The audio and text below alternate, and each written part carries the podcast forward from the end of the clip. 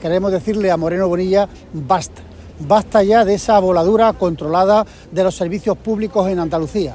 Cinco años han sido suficientes para demostrar cuál es la verdadera obsesión del Partido Popular en Andalucía, que no es otro que hacer dinero con los servicios públicos.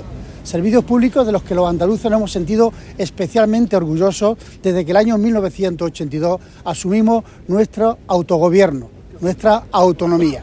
Por eso lo hacemos en la puerta del hospital uno de los hospitales más perjudicados por estas políticas, denunciando que hay casi 114.000 jineses que a día de hoy están pendientes de una operación quirúrgica o la atención de un especialista.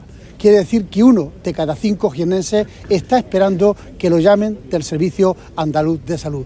Ya está bien de jugar con la salud de los andaluces y de las andaluzas.